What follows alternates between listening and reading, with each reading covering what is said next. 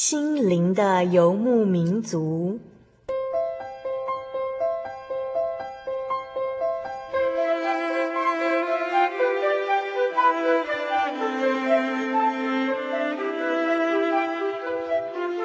在这个谁都不管谁的后现代社会里，每个人的心灵都是游牧民族。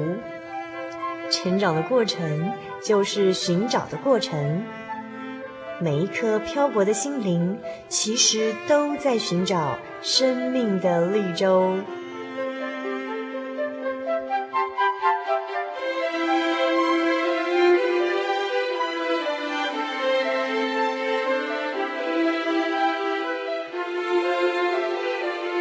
本节目由真耶稣教会台湾总会制作，欢迎收听。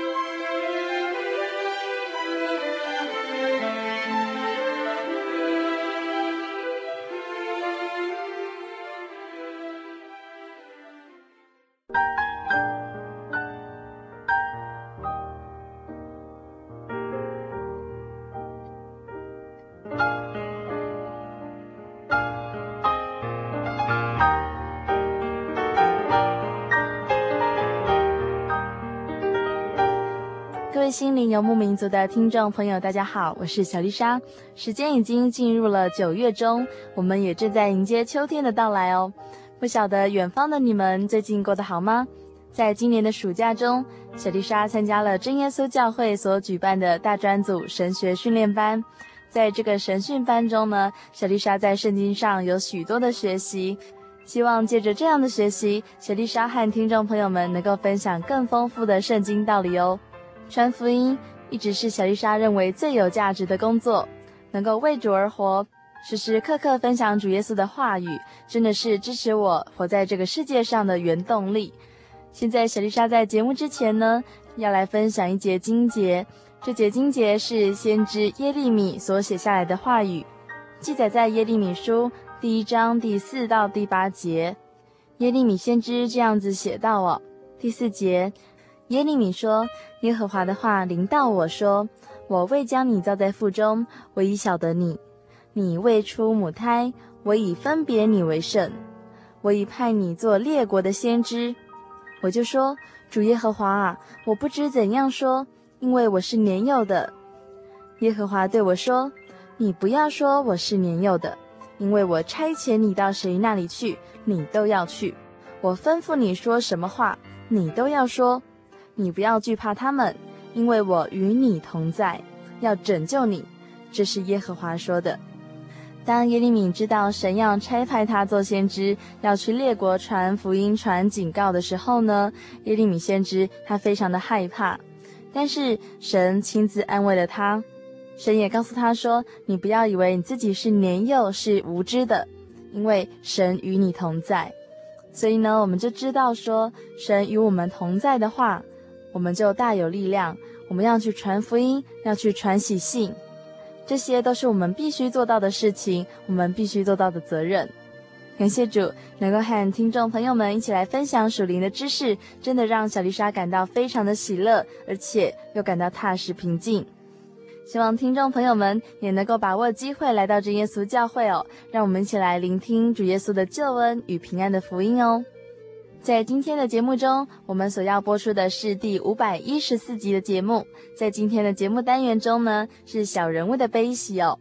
节目中的特别来宾是来自于澳洲的神学生杨恩超弟兄。在本月份的节目中，心灵的游牧民族将要以连续两个月的时间来播送神学生的特辑哦。这个特辑的主题呢，就是献上身心为活祭这个单元系列的节目。那目的呢，就是希望能够和大家来分享我们真耶稣教会神学生的生命故事哦，以及他们的见证。在节目的内容中呢，这群神学生们，他们将要来分享的就是哦，他们是如何决定要将自己的生命献给主耶稣，而且他们将要终身扮演传道工人的角色。那今天的特别来宾呢，是一位来自澳洲的神学生杨恩超弟兄。当他一出生的时候呢，他是一个体弱多病的早产儿，在他发育的过程里，他常常生病，甚至病重到连医生都没有办法，都束手无策。那他的父母呢，只能专心的祷告来求神的怜悯。有一次呢，杨仁超弟兄的父亲呢，在孩子病情危急的时候，他向神许愿哦，他说：“如果神救活这个孩子，我就献上他作为你的传道工人。”后来，杨仁超弟兄在父母以及众人的带导中，他顺利平安的长大，也在神奇妙的安排中避开了一场大车祸。在杨仁超弟兄他青年时期，神也留下了保存他性命的恩典记号。这些恩典都时常在他的心中反复思想。现在就让我们一起来分享杨仁超弟兄的信仰与人生。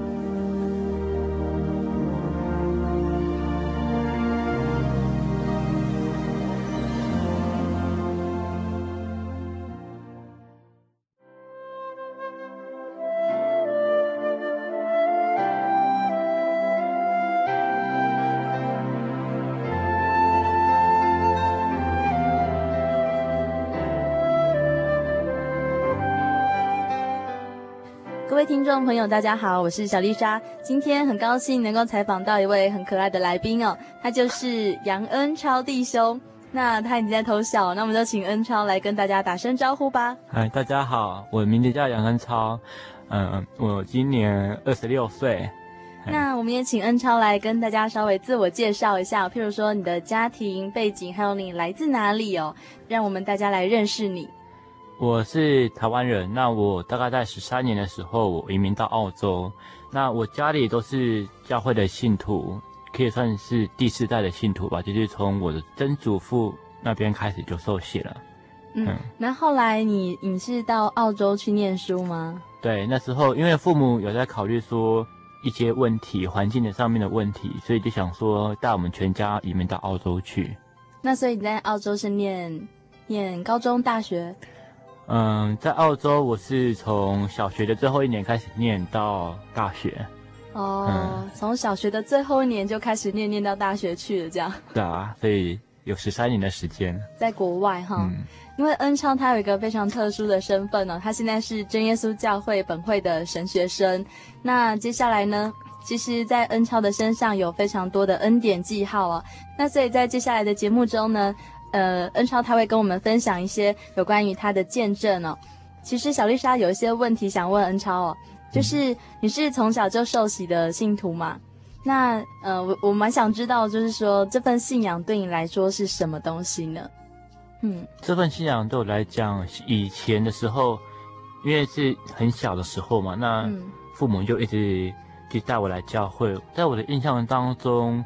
几乎没有缺席过一次，除非有特别的情况，像说可能生病啊，或者是说临时有事情，可能出国或者怎么样。嗯，那基本上我父母都会一直带我到教会去。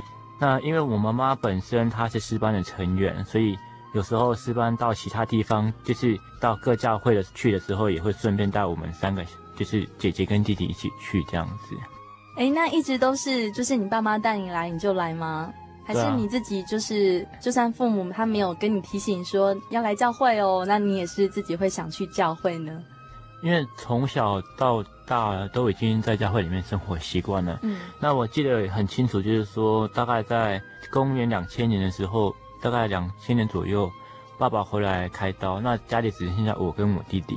嗯，那我们还是一样照常去聚会啊，因为变成说。教会对我们来讲已经成为一个生活的一部分，嗯，嗯，所以其实你也你自己也是会非常坚持这份信仰喽。对啊，但而且最主要是自己本身有一些体验。诶，那告诉我们，就是你从小到大的一些经历好了，就从你出生开始说好了。基本上我我是一个早产儿嘛，那我是七个月就出生，那时候我听我妈讲的时候，就是说我的那个体积很小。我妈妈形容就好像说一只小猫咪一样，对啊，那就是我们家里公司有一个员工嘛，那他是跟我讲说，哦，你小时候生出来哈，那个真的很小，那个皮肤几乎那个血管都看得到啊，对啊，对啊，那就很小啊。那因为刚生出来没有多久就住在保温箱里面，所以长期住在里面两个月就就黑黑小小的啊。所以你小时候看起来是又黑又小。干干的这样子吗？呃，是没有干干的啦，可是真的黑黑小小的，对啊，对啊。然后因为说真的，那时候我是听我妈妈讲啊，她说那个时候就是不会自己呼吸，然后也不会吸母奶，那变成说怎么样维持我的生命，就是用氧气罩跟打点滴。哦，就是一定要有人工仪器来辅助。嗯、对啊，那、嗯、那时候医生非常坚持说一定要戴氧气罩，要不然就很快就会死掉这样子。嗯。嗯那后来呢？就是在你的健康上面有没有造成一些影响？就是在你你小 baby 的时候这样子的一一种状况哦。当中事实上也是有一些困难嘛，因为我记得很清楚，就是我妈妈一直跟我讲说，在两岁的时候，嗯，有非常多的事情啊，像在我两岁，他说有一天晚上，因为在两岁通常大部分普通孩子都是可能。父母就会摆就是一张婴儿床，然后让他睡在旁边。但是因为我的体质比较弱一点，爸妈还是不放心，所以妈妈通常是还是抱着我睡觉。嗯，然后有一天晚上，他就觉得说奇怪，为什么会感觉到说抱着一个小暖炉啊？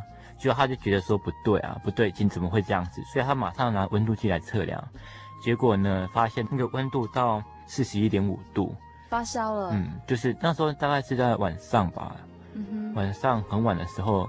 发个高烧到四十一点五度啊，嗯哼，嗯，然后呢，就是因为那时候你说真的要去医院也是不怎么方便呢，所以父母就是借由祷告啊，嗯，然后一次祷告的时候，祷告完了量体温还是没下降，第二次、第三次，然后他们自己就有体验呢，虽然是从四十一点五度降到三十九点五，还是在一个危险期当中，但是父母对神的信心就已经有开始产生了，嗯。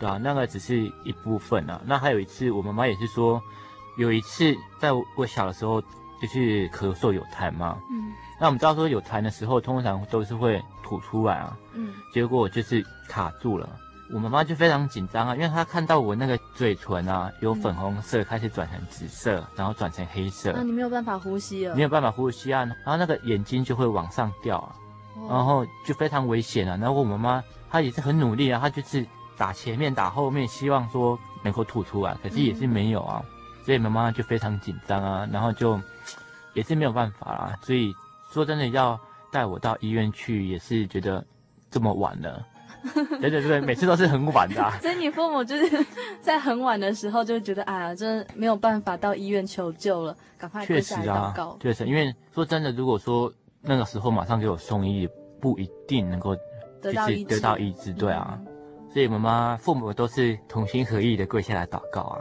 那就是，当然神就垂听他们的祷告啦，然后就整个就恢复正常啊，那我的整个呼吸也恢复正常。那你你到底有没有吐出痰来啊？当然有啦，哦、真的、啊，感谢主。所以就是没有再卡到喉咙，就可以很顺利的呼吸哈。嗯。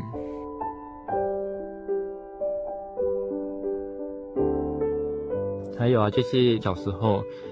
我妈妈记得讲说，有一次她非常难过啊，因为她就像之前所讲的一样啊，就是我爸妈就是当我有疾病的时候借我祷告，然后神垂听。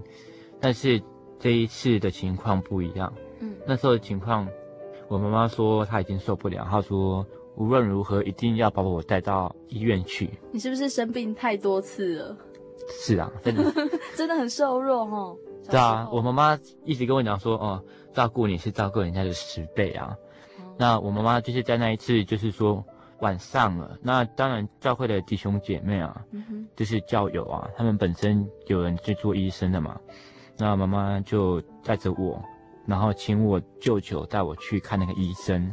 那那个医生呢，就做就是简单的体检啊，就是用听筒听一下我的肺部呼吸啊，然后听听背，看看有没有什么气声啊。嗯。然后他听完了以后，因为我那块那时候是用布包的，那还很小，所以就是医生呢、啊、做一些检查完以后就把布包一包。然后我妈妈看到那个动作以后就非常伤心，她知道说医生已经没办法了。然后那个那位弟兄呢就说我已经没有办法了，那请你赶快送到一些大医院去，或许还有办法。嗯、那时候我妈妈就非常紧张啊，她说这么小的孩子这么晚要送到医院去吗？那时候，因为我是在台安医院出生，那最近的医院就是马偕医院。那马偕医院并没有我这个病例，等于说整个就是检查要从头开始，像抽血啊、打点滴啊、做什么，都是要从头开始嘛。那就是对你这个病例是非常的陌生的。对，变成说没有这个我这个病例。嗯、然后那时候我就也在在想啊，就是说，如果你把恩超带去医院，就是等等于说要让他受苦嘛，因为像刚刚所讲的，必须要从最基本的开始检查，然后抽血、打点滴、做什么一大堆。当然还有就是说，如果啊你回去教会里面祷告，那我们就依靠我们的神，因为真的过去有很多的经验，告诉我们，让我父母能够体验到说，原来我们所信的神是活神。那当然我我妈妈听了以后就好，就带我去教会里面，然后就跪下来祷告。那感谢神，就是他的保守啊，让我能够健康。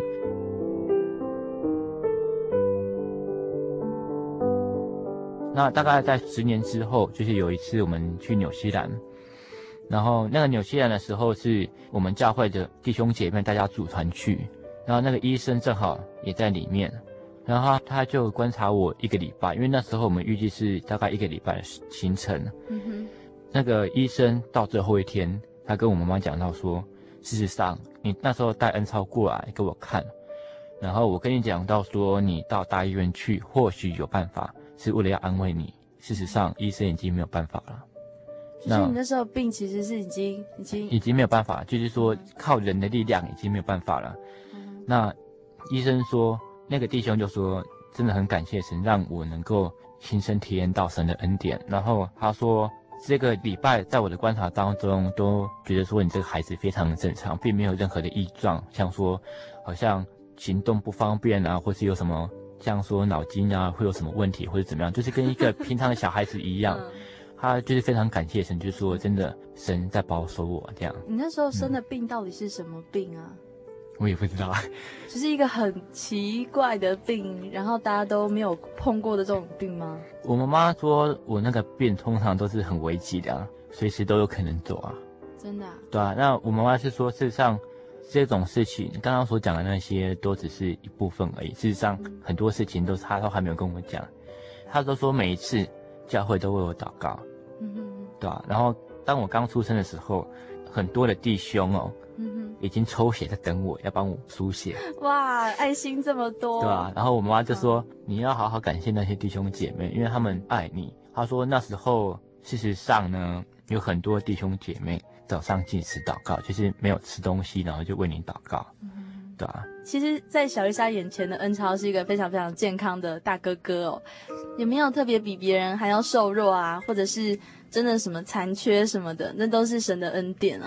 那接下来呢，就是在你的身上，就这些恩典的记号都是在你很小的时候吗？嗯。那接下来你慢慢的长大之后呢，你的身体还是这么差吗？没有啊，就是事实上在。成长的过程当中，或许在有些地方，像跑步啊，人家或许可以跑一段时间，然后比较不怎么喘，但是就是或许在这个体能上面会比较弱一点。嗯。那在其他方面都完全正常啊。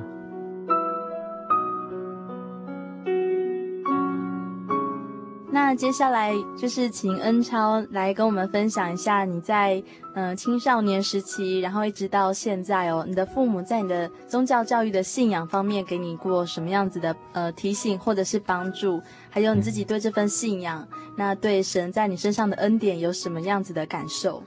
就像刚刚所讲的一样啊，就是在我很小的时候呢，有发生很多的事情。那刚刚所讲的那只是一部分而已。事实上，刚刚所讲的见证，可以算是说我从很小，从我懂事以来，父母就一直跟我讲。那父母也一直跟我讲到说，今天呢，如果不是我们所信靠的神保守你的性命，你已经不在这个世上。我父母曾经有跟我讲到说，在保温箱的时候，就是受洗，然后事实上不是马上回家，还有一段时间是在保温箱里面。那有一天，就是医院打电话过来跟我爸爸讲说。很紧急啊，就说今天我们在观察你孩子的时候，我们并没有看到他的心跳，然后他的呼吸跟他的脉搏几乎已经很微弱，就是希望我的爸爸哦有心理的准备，他说随时都有可能会走，那也希望我的父母就是说有这个心理准备，要随时准备后事。那当然，我爸爸听到这个消息就非常的难过啊，因为毕竟我还是长子嘛。那爸爸因为他自己本身是开牙医的，所以他可以就是比较自由。然后当他听到这个消息以后，他立刻把他那个牙医店关起来，然后到他房间里面祷告。然后祷告一阵子以后，他就说：“主啊，如果你愿意让他活过来的话，那就会把我献身做传道。”那事实上我很小就知道说我一定会走上这条路，但是事实上对我本身来讲，我并不是那么的愿意去走这条路，因为加上那时候的反抗期，还有就是在成长的过程当中看了许多的事情，那我认为说走这一条路事实上非常的困难。我在各个场合当中呢都会见证神的恩典，那许多的弟兄姐妹。知道我要做传道以后，就会给我一些压力。那这种压力我知道是好的，但是确实是在一种无形的压力之下长大。我甚至有时候会在心里想到说，我为什么要走上这条路？我爸爸是在我没有选择的时候向神许愿。哦，你觉得那是你爸爸的选择，不是你的选择？没错啊，那时候我会认为说，嗯、呃，真的是哈，就是好像。就赶鸭子上轿一样，就把我逼着一定要去做传道。那我会觉得说，事实上那些东西只是神借着我来操练父母的信心。哦，你觉得在那时候就是对啊，你只是一个媒介而已。对啊，那时候我就认为说我只是一个媒介。嗯、那当传道事实就是当一个传道人，并不是这么的容易啊。嗯哼。那大家对我的无形的要求，事实上对我来讲是一种压力。嗯哼。那或许人家会认为说。就是很感谢神啊，但是对我来讲，我会认为说，事实上在我的生活当中，并没有所谓的很深刻的体验，嗯，对吧？那就是因为你懂事之后，你就是还蛮健康的了。对，就是说我懂事之后，就是就是了解所谓的什么叫做当传道，嗯，那他所要面对的是什么东西，嗯，然后会有什么样的压力？事实上，我在那时候就已经开始在想了。嗯哼，那我会认为说，事实上我没有办法走上这条路。我甚至讲到说，就不要啊，一直在逃避中，这样是有一点像逃避，因为不是我心甘情愿的走上这条路嘛。嗯，但是就神就特别的让我有一个深刻的体验，因为就像我刚刚所讲的，我会认为说我没有什么体验。嗯哼。那在我二十岁的时候，因为二十岁那时候是从高中毕业要到专科。嗯哼。那等于说从高中到专科是一个新的生活。那好不容易就是从，就是在转的时候，变成说那种压力，不管是功课啊，或者是环境啊，然后就是老师所要求的标准，都比中学、高中来的来的重，然后要求来的多，所以我无形当中对自己就会产生一些压力在。那我记得说那时候是放假大概十天左右，那我就是为了要赶一份报告跟作业，所以我就熬夜几天，然后好不容易。作业写完了，然后就很高兴去睡觉。可是没想到那天中午盛饭的时候，就突然晕倒了。在我们盛饭的时候，那时候我爸爸、我姐姐跟我表嫂在楼下，嘿、oh, uh-huh.，然后就是盛饭啊。我记得我盛两碗饭以后，就突然眼前一片黑暗，然后大概昏迷大概十秒左右的时间。那我姐姐那个很多事情是姐姐事后才跟我讲的，她说。当你昏倒的时候，我们只听到“嘣”的一声倒下去。那我们回头以后就没有看到你。当我们走过来看的时候，他说：“我看到你的眼睛是打开的，然后手呢是前后抽动。那你手上的碗呢是散落在你的头旁，然后你头一直在流血。然后他就说，更重要的是你的头再差一两公分就撞到冰箱。撞到冰箱，嗯，会有什么样的危险呢？当然会有很大的危险啦。如果说我再退后一步嘞，如果说我退后一步，可能撞的就是就是颈部或者是其他严重，哦，那当然就是说，如果我在退后一步的时候，情形或许没有那么乐观了。嗯哼哼，对啊。而且感谢神，就是说在那时候，就是事后的包扎，然后送到医院去住院的时候，做一些检查，看看有没有失忆啊，或是发生什么事情。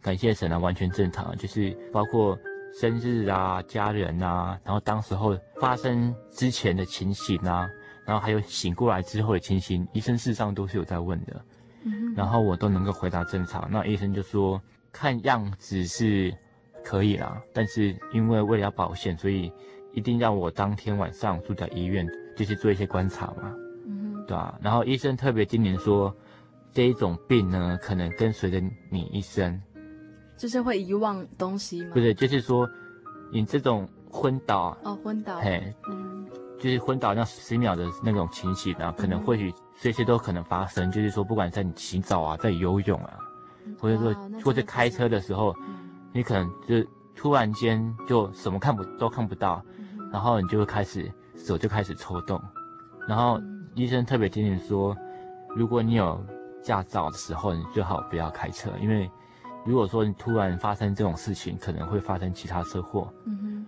那如果你在游泳的时候可能会溺水。嗯哼。对吧？那医生就特别提醒了，然后他就说，事实上这种病呢，可能只是一生只有发生过这么一次，就是只有这一次。那。就是他的状况都是未知数了。对啊，所以医生就特别叮咛了。然后之后就是因为医生有做脑波的检查，嗯，然后之后检查报告的结果都是完全正常。嘿，那真是太奇怪了，怎么会发生这样子的事情呢？这种事情可能是因为压力太大，嗯，然后第一个可能是熬夜，第二个可能是压力过大，就突然所谓的断电。断电，整个人断电，就是脑波过强啊。嗯，因为你知道说脑波就是很多事实上，如果电压太大的时候会断电嘛，对不对？然后就是头脑里面也是啊，因为所有的脑波事实上也是有一种，就是像类似那种电波一样啊。然后就是如果说太大的时候，就会突然发生这种事情。我对圣经的道理好有兴趣哦，可是又不知道怎么入门哎。你可以参加圣经函授课程啊！真的啊？那怎么报名？只要写下姓名、电话、地址，寄到台中邮政六十六至二十一号信箱，很快的，你就会收到第一课的课程了。赶快去寄吧。嗯。圣经函授课程能循序渐进地引导您更了解耶稣基督的福音。得到生命的滋润和来自信仰的力量。本课程完全免费，欢迎来信台中邮政六十六支二十一号信箱，请注明参加函授课程。愿神祝福您。Honey，我是你的唯一，对不对？哦。对不对啦？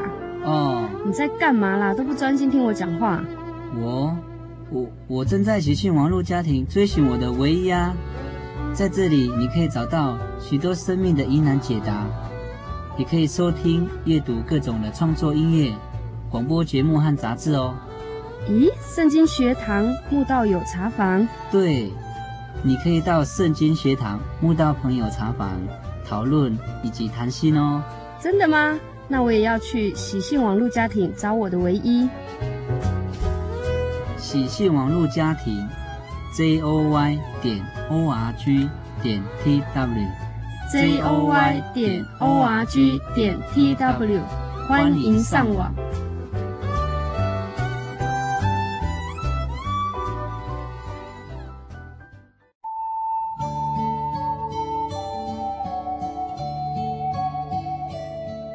呼吸着咖啡的浓醇。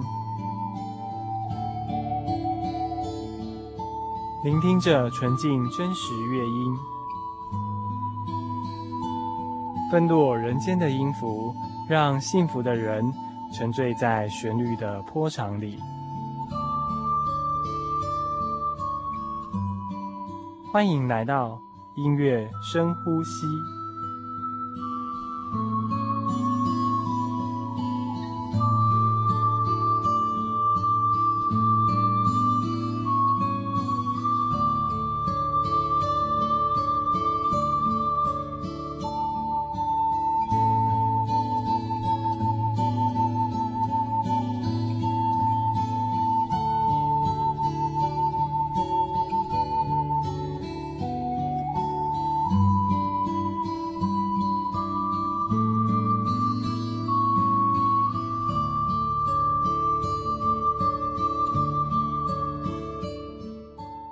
亲爱的心灵的游牧民族听众朋友们，大家好，我是以如。今天要跟大家分享的这首诗歌非常的有名，叫做《奇异恩典》（Amazing Grace）。那这首诗歌的歌词作者呢，叫做 John Newton。约翰牛顿，他是一个英国人。那这首诗歌其实就是他个人生命的一首写照。我们先来一起来听听看这首诗歌的歌词：何等奇妙，救主爱怜，救我身中罪犯。我前失丧，今被寻还，瞎眼今得看见。那这首诗歌呢，就是讲说 Newton 他小的时候。呃，生长在一个非常幸福的家庭，爸爸是一个船长，母亲是一位非常虔诚的基督徒。从 Newton 小时候就希望他长大能够为神工作。那可是母亲在 Newton 大概七岁的时候就过世了。那失去了母爱的 Newton，呃，长大之后呢，并没有如妈妈期望的一样。走上呃服侍神的道路，而是跟着爸爸去航海。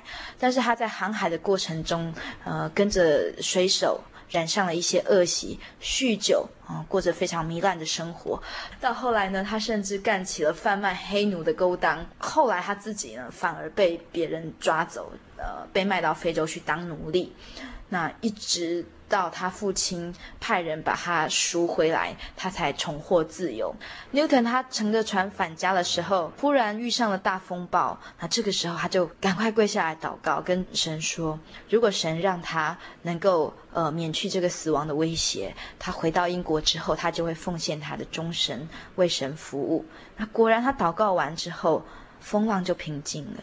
所以，Newton 也遵照着他跟神说的誓言，他回到英国之后，进入神学院读书。后来，他就成为了一位非常爱主的传教士。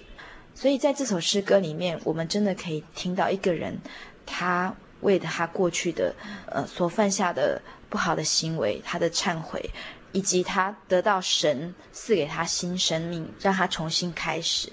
我们现在就一起来欣赏这一首非常感人的奇异恩典。心。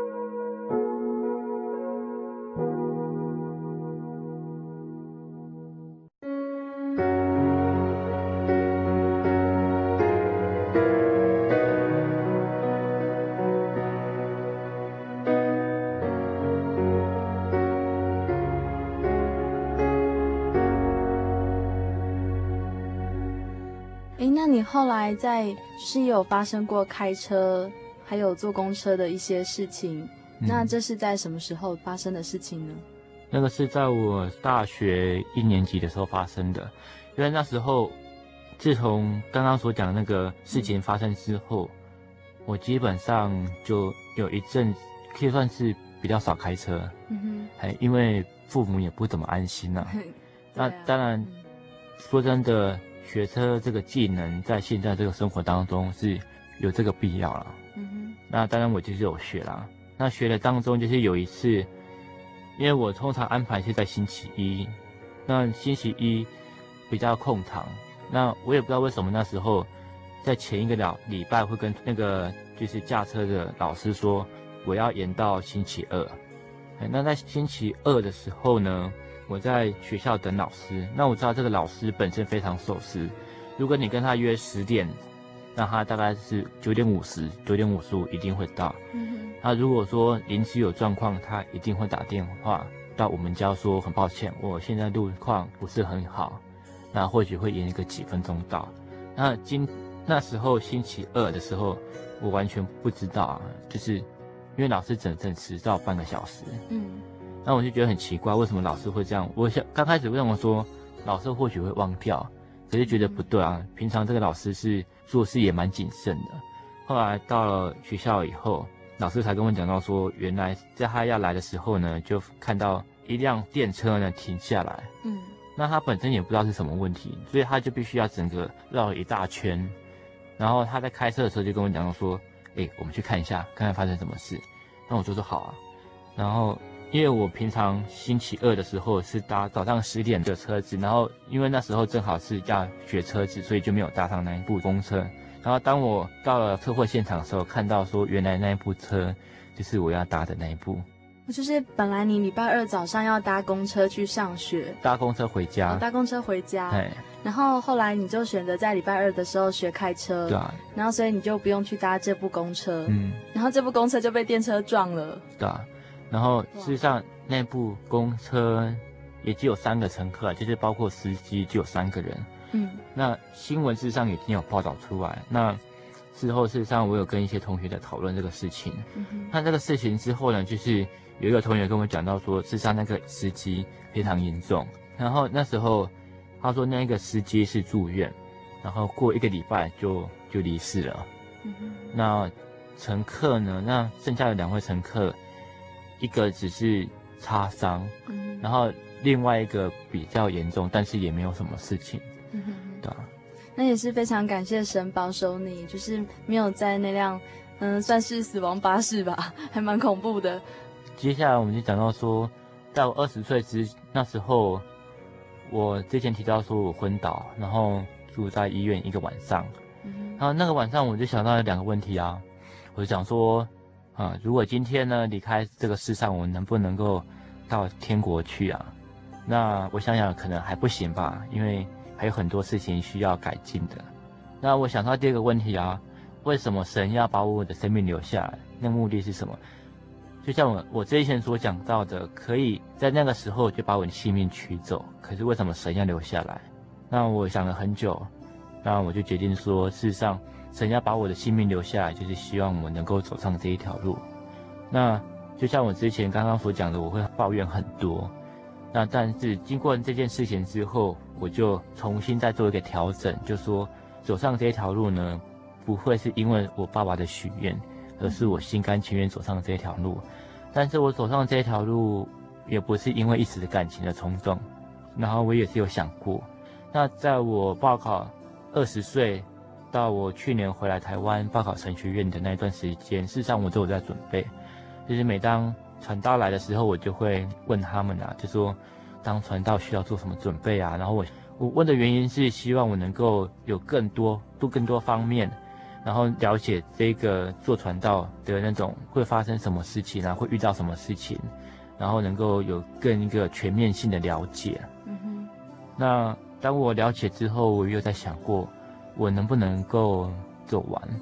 因为很多事情是不是像我想象的这么简单？那我就想到说，如果我遇到这些事情，会不会再退缩？那会不会想到说，就干脆不要走这条路？但是感谢神啊，那时候心里就有一个感动啊，对吧？然后或许就是神在心里当中，在我的成长过程当中，神就有鼓励我啊，可能或许是借着圣经里面的话语，或许是借着其他旁边人的鼓励、勉励等等。然后再让我重新思考这个问题，并且决定要走上这一条路。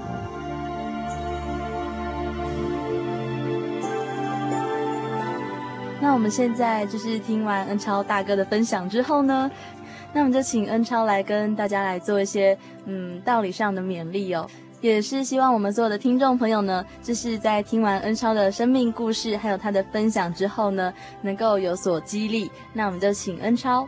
我是觉得说。事实上，有些人人会认为说，为什么有这么多人愿意成为一个基督徒？嗯，对吧？那变成说很多事情，就像说我们科学呢是要借由实验来证明说我们所假设的东西到底是不是真的。那当然，这个就是不断的反复去验证，然后得到一个结果。但是事实上，这个信仰呢，并不是能够靠着实验啊，或是做什么来验证说哦，这个信仰。是正确的。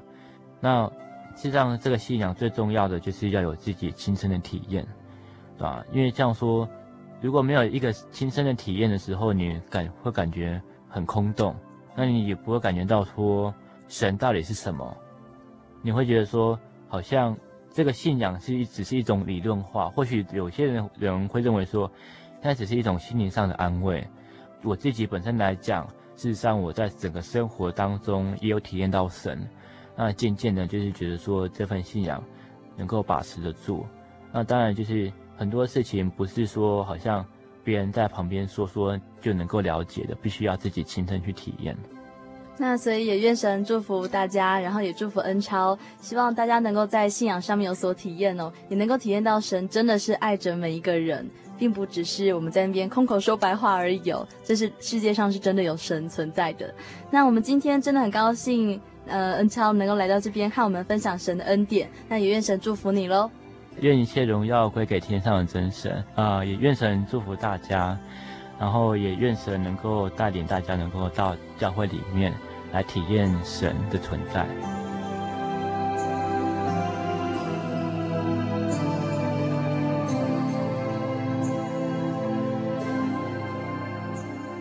听完杨恩超弟兄的生命故事，我们知道哦，他能够存活下来就是一个很大的神迹了。在他的身体上有这么多的病痛，这个病痛呢，就是爸爸妈妈生活中最大的操练哦。孩子生了病，到底我们要靠医疗设备比较好呢，还是全心全意的倚靠神呢？有时候我们都晓得主耶稣是伟大的神，他有至高无上的权柄。他可以叫瞎子的眼睛可以看见，他也可以叫瘸腿的人能够行走。主耶稣他能够医病赶鬼，他可以行各样的神迹哦。但是当我们真正在生活中遇到困难的时候，我们是否能够有完全信靠神的心呢？其实啊，主耶稣他曾经说过一句话，他说：“你们若奉我的名求什么，我必成就。”这句话呢，是记载在约翰福音的第十四章第十四节。主耶稣他这么说道：“他说，你们若奉我的名求什么，我必成就。”这是主耶稣他曾经承诺过的话语。他的话语呢，是一句都不会落空的。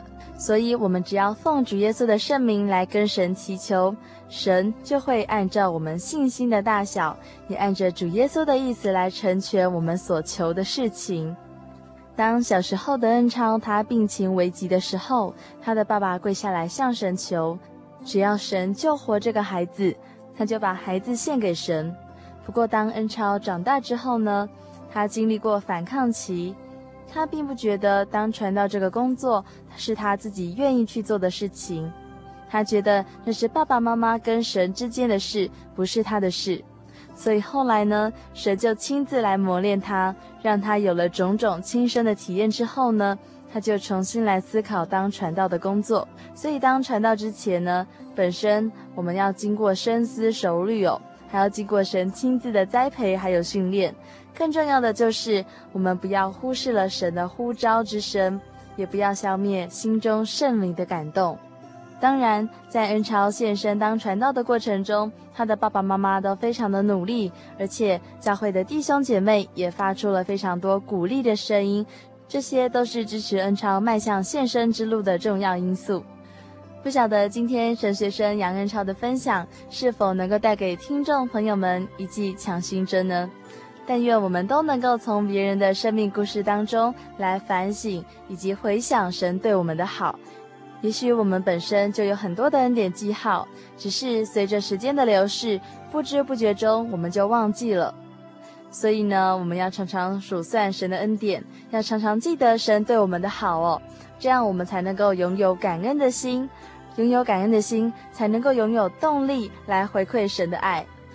如此一来，我们的生活就充满了爱，就没有时间活在悲伤还有忧愁当中喽。懂得回馈，神的赏赐就更大了。接下来有几个星期的时间，小丽莎会陆续邀请到真耶稣教会的神学生，让他们一起来到节目中来分享他们的心路历程。希望大家在这群主所爱的基督精兵身上，能够看见了信仰的典范，也愿神祝福这群充满恩典的神学生，在人生路上广传福音，活出生命的价值。最后呢，也欢迎大家来信和小丽莎分享你的生命故事哦。在这几个星期中，小丽莎陆续收到听众朋友们的来信，可见得大家对于真理是相当的渴慕。也愿神看顾你们愿意学习的心智，欢迎大家来信，来信请寄台中邮政六十六至二十一号信箱，台中邮政六十六至二十一号信箱，或传真至零四二二四三六九六八，注明心灵的游牧民族节目收就可以了。愿神祝福每一位正在收听节目的远方的朋友们，欢迎大家继续来收听下星期的节目。愿神祝福你们，我是小丽莎，愿你们平安。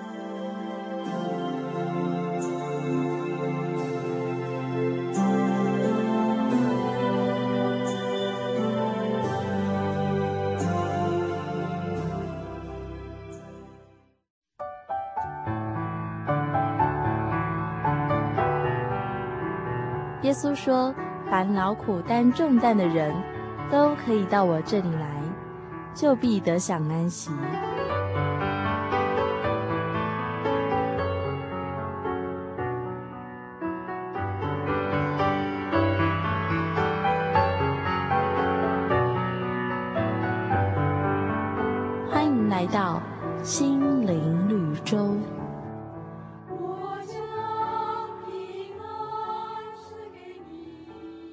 Hello，各位收音机前的朋友，你们好，我是 Jimmy，欢迎收听今天的心灵绿洲。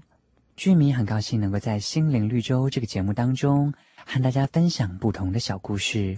如果收音机前的你有一些想要分享的小故事，或者是自己的体验，欢迎来信告诉我，Jimmy 很乐意能够和大家分享彼此的故事。在今天的节目当中，Jimmy 为大家带来一则有关于残障人士的故事。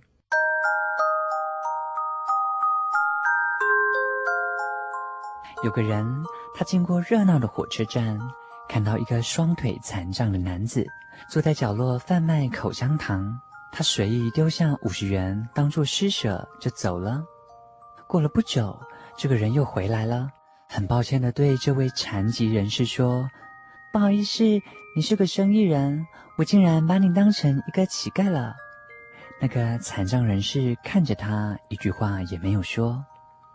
一年后，这个人再次经过热闹的火车站，一位坐在轮椅上的店家老板笑着对他打招呼，对他说：“我一直在期待你的出现。”你是第一个把我当成生意人看待的人，你看，我现在是一个真正的生意人了。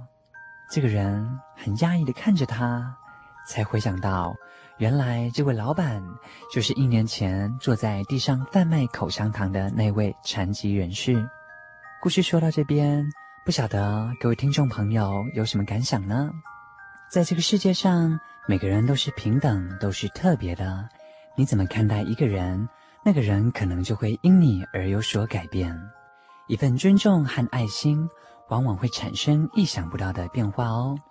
在圣经当中，马太福音七章十二节是这么教导我们的：所以无论何事，你们愿意人怎样待你们，你们也要怎样待人，因为这就是律法和先知的道理。居米提醒大家，在听完了这一则故事之后，要用心看待这个世界上的每一个人哦，就好像这则圣经章节里边说到的，我们愿意人怎样待我们，我们也应该怎么待人。很高兴你们收听今天的心灵绿洲，我是 Jimmy，我们下回见喽，愿你们平安，拜拜。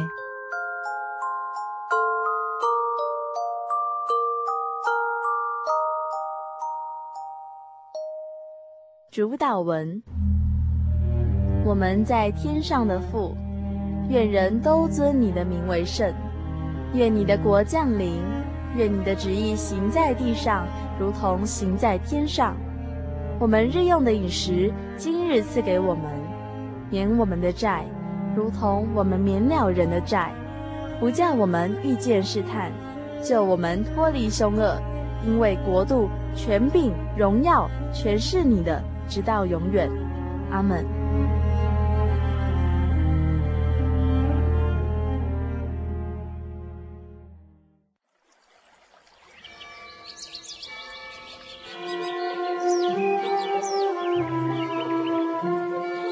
在这个地方，您可以找到生命的平安。在这个地方，喜乐就像泉水一样源源不绝。真耶稣教会总是敞开大门，欢迎您的加入。耶稣的爱是你我都可以享有的。真耶稣教会，台中邮政六十六至二十一信箱。欢迎来信，愿您平安。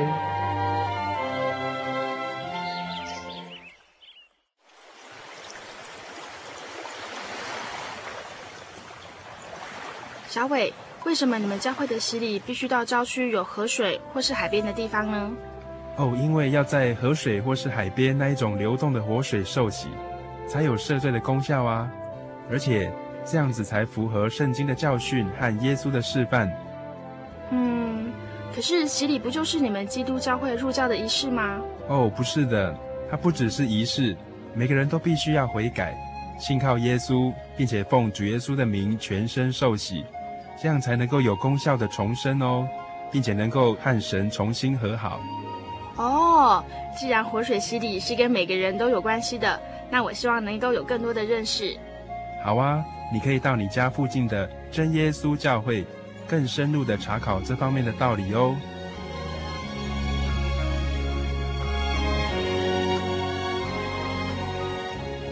真耶稣教会随时都欢迎您一起深入的探究圣经的教义和人生的方向。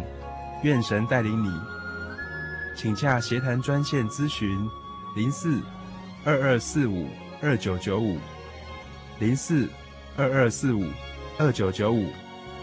愿您平安。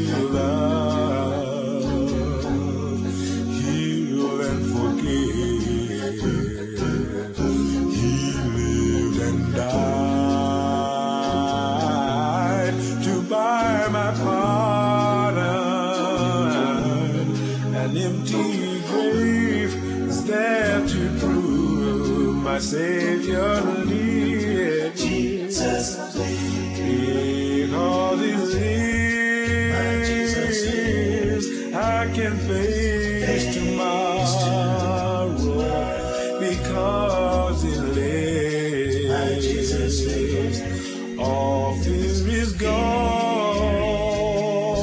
Because I know.